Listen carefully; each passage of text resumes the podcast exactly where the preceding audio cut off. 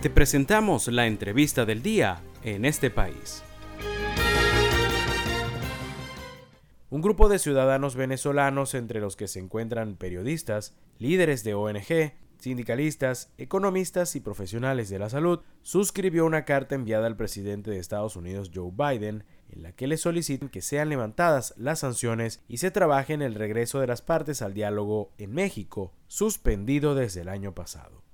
La misma ha causado diferentes reacciones, aunque los firmantes dejan claro que las sanciones no son la raíz del problema, aseguran que han exacerbado los profundos problemas que ya Venezuela venía arrastrando producto de la crisis política y económica. Para hablar un poco más sobre esta carta tenemos como invitado hoy a uno de sus firmantes. Se trata de Feliciano Reina, defensor de derechos humanos y director de la organización no gubernamental Acción Solidaria. Puede seguirlo en Twitter con el usuario FJ Reina. Feliciano, buenas tardes. Gracias por estar con nosotros esta tarde dándonos su punto de vista sobre esta carta. ¿Cuál es su posición con respecto a las sanciones económicas que Estados Unidos y la Unión Europea están aplicando sobre Venezuela? Mi, mi, posición respecto de las sanciones es que no pueden ser tratadas como un paquete. Es necesario, porque son de diversa índole, analizarlas con, a cada una con su particularidad y ver cuáles pudieran tener eventualmente un real impacto sobre, por ejemplo, la, la, democratización, la reinstitucionalización del país y cuáles no tienen ningún impacto sobre esos, esas áreas y sí lo tienen sobre la población venezolana. Y allí nos hemos referido muy específicamente desde hace tiempo, desde que fue promulgada a fines de 2019, a la sanción secundaria que implica que quienes hacían intercambio de diésel por petróleo no pudieran hacerlo más o exponerse esas empresas a sanciones y al final lo que, lo que terminaron haciendo fue afectar a los transportistas que necesitan el diésel para transportar alimentos o a las personas que, viajan en transporte público. Y, como decía, pues al final cuando se imponen, lo que hacen es mm, incluso contrario a la idea de una mejora, porque terminan favoreciendo a quienes están en algunas redes de corrupción, que tienen acceso a los inventarios y entonces aumentan los precios. Y otra vez, ¿quién lo paga? La población venezolana el trabajador venezolano. Y eso es lo que nosotros no podemos aceptar y por lo tanto no, no ayuda en absoluto tratar el tema de sanciones como un paquete. Hay que eh, individualizarlas y ver cuáles tienen qué propósitos y si no cumplen ninguno en favor de la población, esas hay que, hay que pensar en cómo desmontarlas y lo más prontamente posible. Usted ha declarado que urge conseguir inversión para la reconstrucción de áreas esenciales como infraestructura en salud, educación y servicios básicos como energía eléctrica, agua, tecnología de la comunicación y demás. ¿Cómo cree que se podría garantizar que el Estado ahora sí llevaría a cabo estas inversiones de levantarse las sanciones y que esto no vaya a la corrupción? esa inversión que hace falta para lo que hemos llamado como una etapa de reconstrucción de los bienes más esenciales, por ejemplo, de la infraestructura hospitalaria, de servicios. Hemos visto la situación de las personas trasplantadas y en diálisis, eh, lo, severo que es para ellas y cuánto se sufre y cuánto incluso es posible que termine en la pérdida de vida que ha debido ser evitada si se tenía acceso a, esos servicios y a esos tratamientos. La otra es la infraestructura educativa eh, y lo mismo, pues por supuesto, eh, lo que es la, la provisión de electricidad y aguas.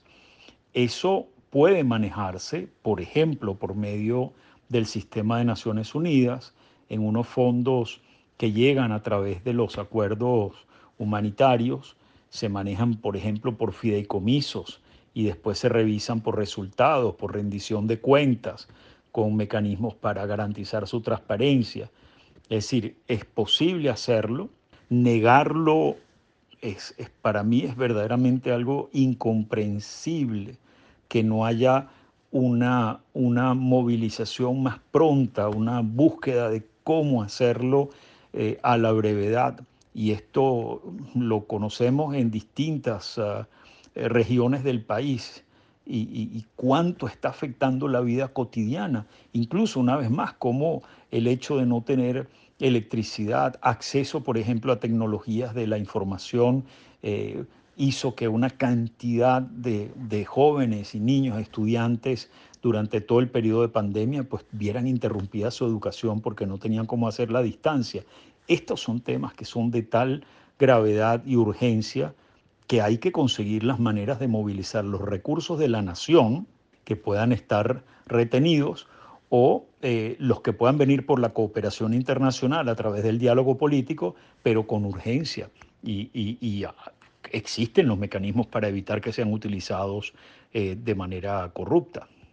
Le recordamos que estamos conversando esta tarde con Feliciano Reina. Él es defensor de derechos humanos y director de la organización no gubernamental Acción Solidaria. Este paso que un grupo de venezolanos dio ha reavivado la discusión en un periodo de tiempo muy pasivo en cuanto a propuestas de soluciones. ¿Qué acciones esperan que se den en la dirigencia y la población que pueda estar de acuerdo o no en contra de los preceptos de esta carta? La carta es un, enviada al, gobierno del presidente Biden, es, una, es un paso que, que dimos un grupo de personas que venimos de distintos sectores digamos, se ha preguntado a quién representamos, quién nos dio el derecho. Es un derecho humano, al final no nos lo tiene que dar nadie para poder elevar preocupaciones, eh, eh, propuestas, sugerencias, reclamos eh, de manera pública. yo decía, si no, pues este, habría que pensar entonces que personas que tienen reclamos individuales no, no pueden levantar la voz porque a quién representan. Eso por un lado. Y eso quiere decir entonces que quienes no estén de acuerdo también pueden presentar sus argumentos, enviar sus comunicaciones. Y eso no debería de ninguna manera llevar al insulto o a la descalificación personal, sino al razonamiento sobre el fondo de lo que se plantea, cómo se plantea, es razonable o no, y entonces, bueno, desde ahí pues se dan, se dan las distintas posiciones, ¿no? Y mm, por otro lado, yo creo que, que sí, realmente es muy importante que un gobierno como el de Estados Unidos, al que la propia oposición en Venezuela le ha dado un papel tan importante, pues también se haga parte de la solución, como decimos allí, sin que haya, ojalá, vamos a decir, un, peso de, lo interno, estas elecciones que llaman de medio término, que son a fin de este año, porque entonces los cálculos no son al final, por supuesto, para apoyar a una situación en Venezuela o eventual solución, sino más bien para responder a una elección interna. Pero bueno, la, idea es... Ah, continuar viendo cómo es posible que se pueda avanzar en soluciones hacia la democratización, la reinstitucionalización del país con estos procesos de diálogo, pero también dando respuesta a algunos de los temas que son de prioridad inmediata, que no pueden esperar los tiempos largos de la negociación y el diálogo político. Para finalizar, Feliciano, ¿Cuál cree que puede ser el panorama a corto, mediano y largo plazo de una Venezuela sancionada donde tampoco hay un cambio de políticas públicas? Yo esperaría que pudiéramos avanzar en estos procesos de, diálogo y de negociación entre los factores políticos, partidistas, sin ninguna duda, eso no, no en ningún momento ha dado en ningún momento ha estado, perdón, eh, eh, en cuestionamiento de ninguna manera, pero eh, sí es muy importante pues que vayan produciendo las soluciones que, que se necesitan, que la población necesita. Nos hace falta un país con, con, reglas de juego democráticas, eso esperemos que llegue.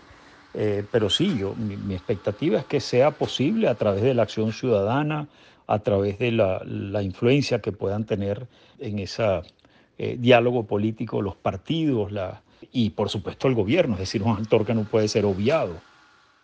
Estamos muy agradecidos con Feliciano Reina, él es defensor de derechos humanos y director de la organización no gubernamental Acción Solidaria.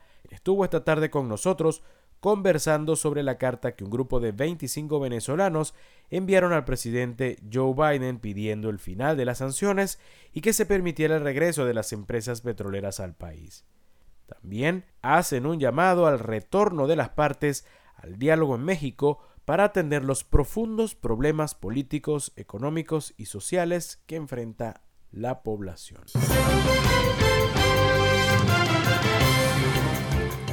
Esto fue la entrevista del día en este país. Para conocer más el programa, síguenos en nuestras cuentas en redes sociales. Estamos en Twitter e Instagram como arroba en este país radio y visita nuestra página web www.enestepais.info.